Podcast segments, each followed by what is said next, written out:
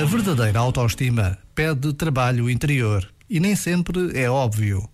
Depois do desapego e da conquista de liberdade em relação à validação externa, o trabalho da autoestima encontra outro degrau, mais sofisticado.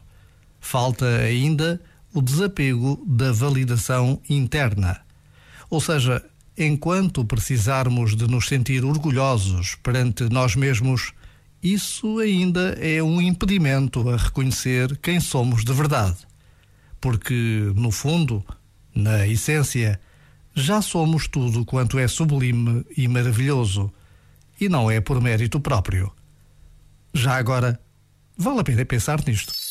Este momento está disponível em podcast no site e na app.